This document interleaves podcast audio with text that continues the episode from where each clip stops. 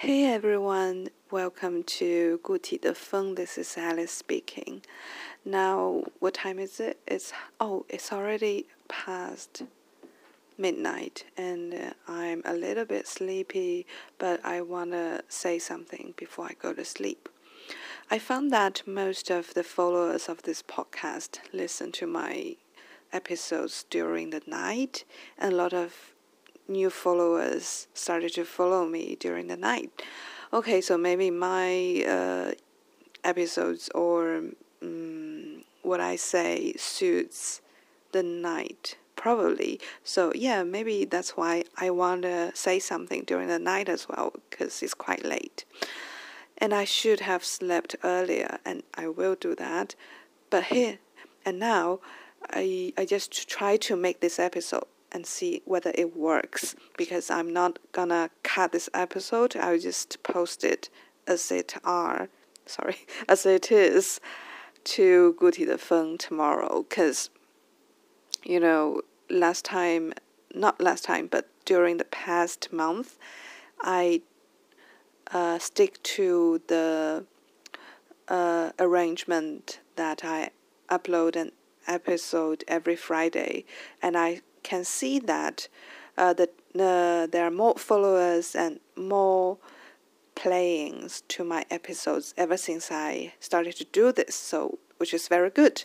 Now you can see that there are more followers, and I'm so happy about it. Welcome to 固体的风 again, and thanks so much for following me. And I hope uh, this can be a good company to your life, whether it's a good time, uh, for a relaxing time, or something that I discuss with my friends can be beneficial for you, or just relaxing, or listen to the sounds I recorded in the nature. So, yeah, just uh, hope uh, my favorite Guti the Feng uh, can um, help in your life as well. Okay, why am I talking about this? Okay, yeah. Um, because I have this idea, uh, I realize that for this Guti de Feng to develop better performance, I need to stick to the rule of posting every Friday. But this Friday, I don't have any more, um, what's the word? Uh, in docs. No, no, no. Uh, in stock. Sorry so yeah. This week i don't have any more episodes to be posted. I have to make a new one and i don't have time to cut the episode. So now what i'm trying to do is to record an episode and not cutting it and then post it tomorrow night. Yeah so and also i'm speaking english as you can see or you can hear i'm speaking english. Why am i doing this maybe because tonight i joined the english corner in hangzhou uh, ever since i went back to china i was worried that uh, my english level could be uh, slow down not slow down what's the word uh, get worse get worse. Not not really, but just not very familiar with English speaking because I don't have the environment anymore, uh, and I want to keep it. Uh, I I also realize if I don't use it very often, it will become more and more unfamiliar. I will become more and more unfamiliar with this language. So what I'm trying to do is um, to find an activity to meet people and practice English together. So tonight, I joined an English corner in Starbucks. And it's the first time I didn't order a coffee in Starbucks, just sitting there and uh, talking with people. And I realized I can do that, right? We are not forced to order anything Starbucks. We can just not spend the money a penny and just sit there talking, right? So, which is really good. And uh, we had a very nice time. Uh, what we we had a night of story storytelling. So at first, there were like six of us, of sorry, five of us, and the five of us wrote a word on a piece of paper. So there are five words to start with. So so the, these five people take turns to tell a story with these five words. So uh, every, actually every person just uh, speak one to two sentences, but within these two sentences, they have to use at least one word from the five words on the table, and then. Uh, after they tell the two sentences of story, the next person will follow up with the storyline with their own imagination and continues with two more sentences with a word from the five words presented on the table. So, as you can imagine, uh, the story just goes wild, and there was so funny developments in the storyline and uh, I just had a very good laugh. And I find it really nice that people are not afraid of speaking English anymore. Like when I was in like English corner in my university years or um, bachelor's degree, when I did my bachelor's degree, people are very shy. Um, they don't really speak English. They're very timid or shy. They don't speak up. It, it can become really awkward. But this time, uh, the atmosphere was really lively. People speak very naturally. It's good to experience. But what what is lacking, or what I noticed, was that um, still people have the, the the pronunciation sounds like the Chinese, and they will say, "Oh, Alice, you speak very good English," but actually, I think the vocabulary or grammar uh, my grammar or my vocabulary shouldn't be better than them. Actually, yeah, I don't think the grammar or um, vocabulary or anything is better than them. But uh, but because I lived in the UK for years and uh, I practiced for and observed how people speak English for a while, so I had this idea of, of uh, punctuation 语音语调. It's more like intonation. Is that intonation? Or tunes, you know, it's like singing. So I know how to uh, speak in a way that's natural to the native speaker. And okay, I will just give you an example. 比如说，嗯，我们说一句话，那比如说，在这个故事，呃，in this story, in this story, 呃，Peter went home uh, with uh, a cat.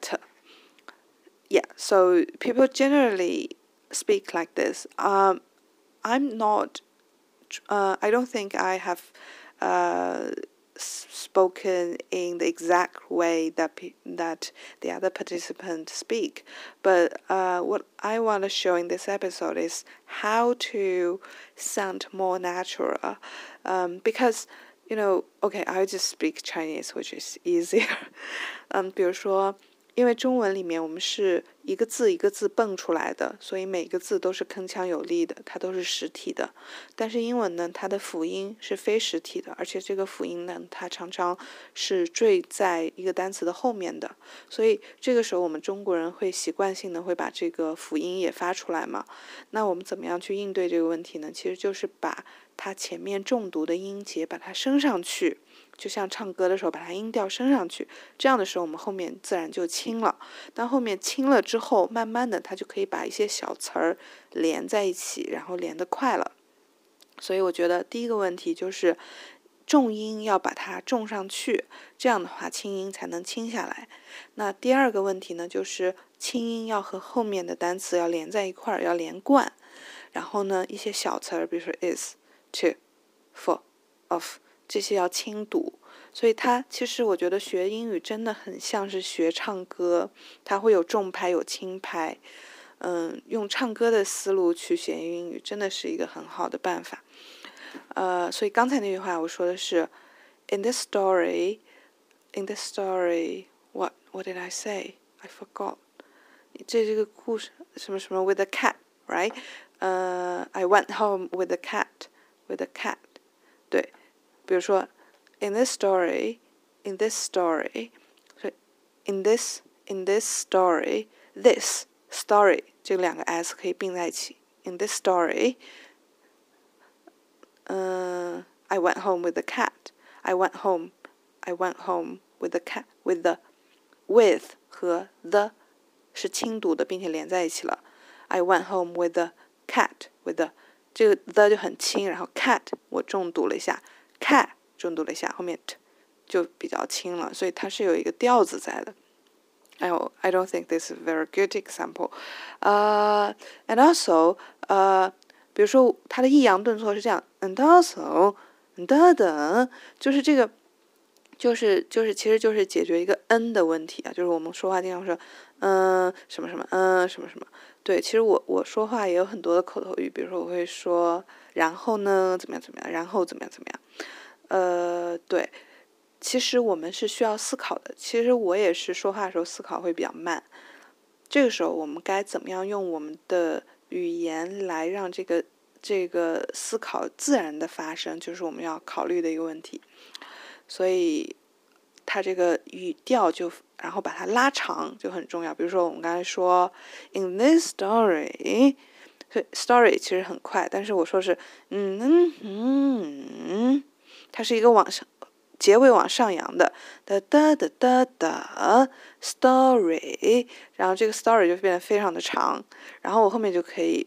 在在在我说 story，诶，这个时候我的节奏就慢下来了，然后我就可以想我接下来说什么了。所以它真的很像是有那种诗歌的那种节奏感，还有那个歌词的节奏感。嗯。